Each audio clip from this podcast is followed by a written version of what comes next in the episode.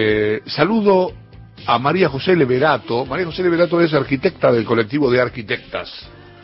¿Cómo te va, María José? Buen día.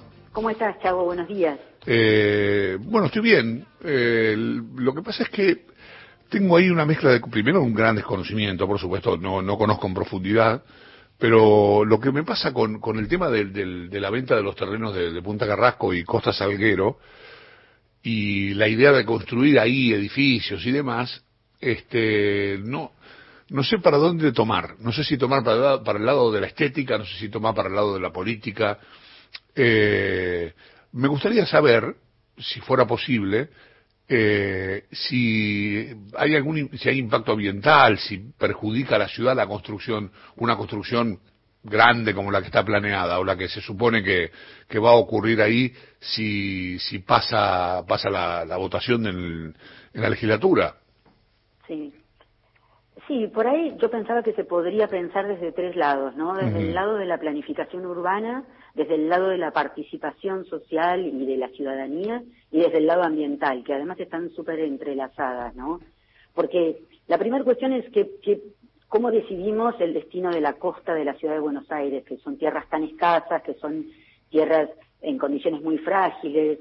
Eh, bueno, y si lo que pensemos para esos lugares tienen que ser, por un lado, pensados de manera integral, por otro lado, de manera participativa, y por otro lado, como decís vos, teniendo en cuenta la cuestión, por ejemplo, del cambio climático, donde las costas eh, son zonas de riesgo, porque además para Buenos Aires se esperan más lluvias, se esperan más sudestadas, la ciudad tiene que poder escurrir sus lluvias hacia los arroyos y los arroyos están justamente en estos lugares. Mm. Es un tema muy complejo y la solución que está encontrando el gobierno de la ciudad es como demasiado, desde nuestro punto de vista, eh, demasiado com complicado, digamos, eh, poner a la venta tierras en, en, un lugar como Costa Salguero es perder una oportunidad única. Y, y por eso como que nos pusimos en movimiento para tratar de visibilizar este tema. Yo conversaba con mi compañera Lucía Isikov, que está aquí conmigo, vos sabés que con este tema de la pandemia somos poquitos, este, y, y le decía que en, siempre hablábamos, cuando hablaba con algún amigo uruguayo, eh, había una frase que se usaba mucho, que era que Uruguay estaba de frente al río y, y Buenos Aires le daba la espalda. Uruguay, Montevideo estaba de frente al río y Buenos Aires le daba, le daba la espalda. Eh, ¿Vos crees que, que, esto es así? O sí, sí. A ver, yo creo que sí que es así. Este es algo en lugares muy puntuales, ¿no? Yo les contaba que cuando era chico me llevaban a la playa, a la costanera sur. O sea, no existía la reserva ecológica, eso era agua y había una playa, era así como un barrito, no, no era exactamente arena. Pero bueno, nada, los, los, los días de calor, viste, íbamos con mi abuela, con mi vieja, qué sé yo, y nos mojábamos las patas pero eso, digamos, después ya el, el acceso al río es este, imposible en Buenos Aires.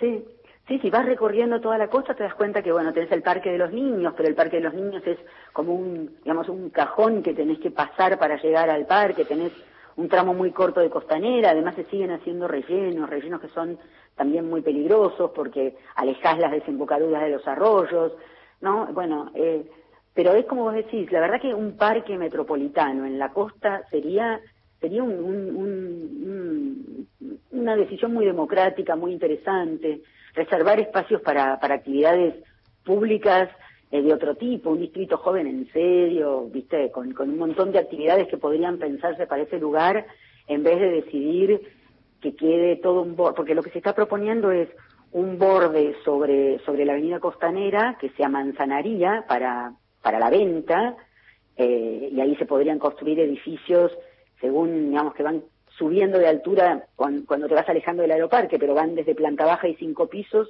a planta baja y ocho pisos, con lo cual, eh, y con una densidad alta de construcción, donde se podrían hacer residencia, bares, comercios, cualquier tipo de uso de, de ese estilo, y después, del otro lado, un sector de parque. Entonces, es un tapón lo que le está generando ahí, la, la, superficie de parque se reduce mucho, lo mismo en el otro predio, pues son dos predios los que los que se va a cambiar la normativa hoy en, en Punta Carrasco, se autorizaría la concesión de un 35% además. Entonces, y al 35% que se concesiona le tenés que sumar toda la vialidad que acompaña a eso, con lo cual cada vez te va quedando menos parque.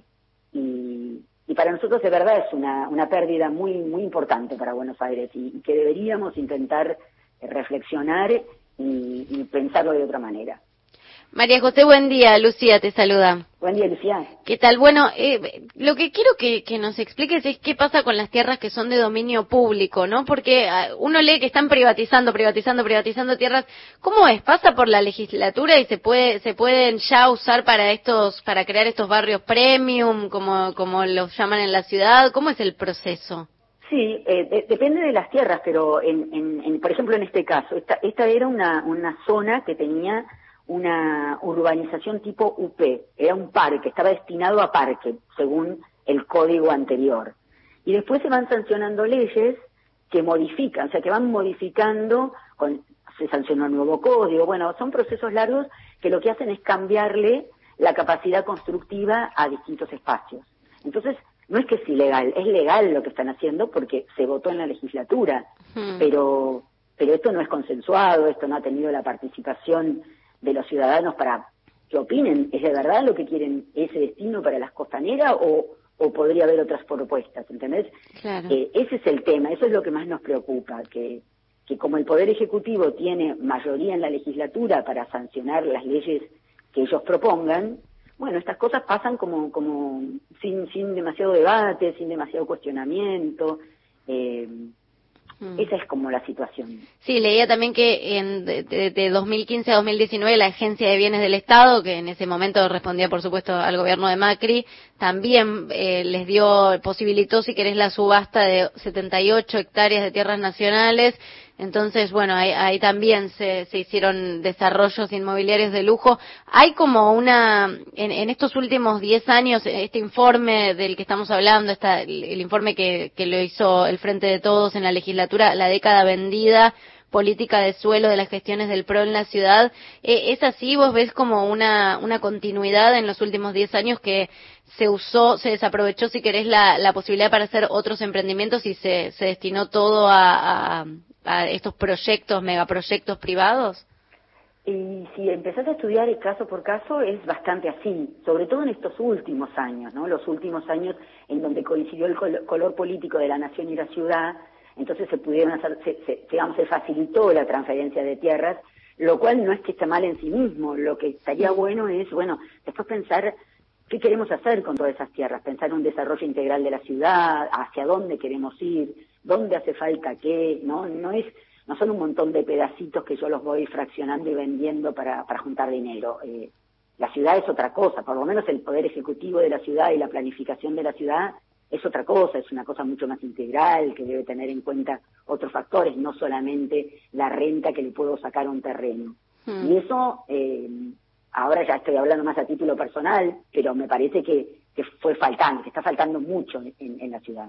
Y de vuelta perdemos oportunidades como la playa de Colegiales, la playa de Caballito, lugares, zonas de la ciudad muy densas donde harían falta grandes parques, y entonces al fraccionarlo y dividirlo y demás, empezamos a tener espacios verdes que son casi residuales, no no no tenés la no podemos hacer otro parque centenario, por ejemplo, otro parque Avellaneda, que mm. tanta falta le hacen a una ciudad como Buenos Aires.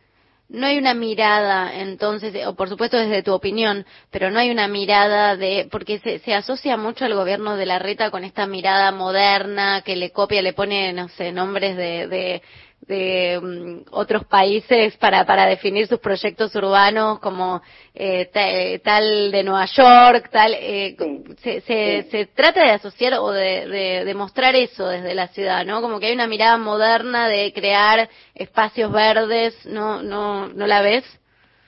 Mira, eh, yo te diría que si vamos a ser modernos, el urbanismo más actual está teniendo una mirada muy diferente al que está teniendo el gobierno de la ciudad sobre sobre cómo planificar sus ciudades. Eh, se está pensando en recuperar eh, ciclos naturales, que la naturaleza vuelva a las áreas urbanas, pensar a partir de los ciclos del agua, de los ciclos de la vegetación.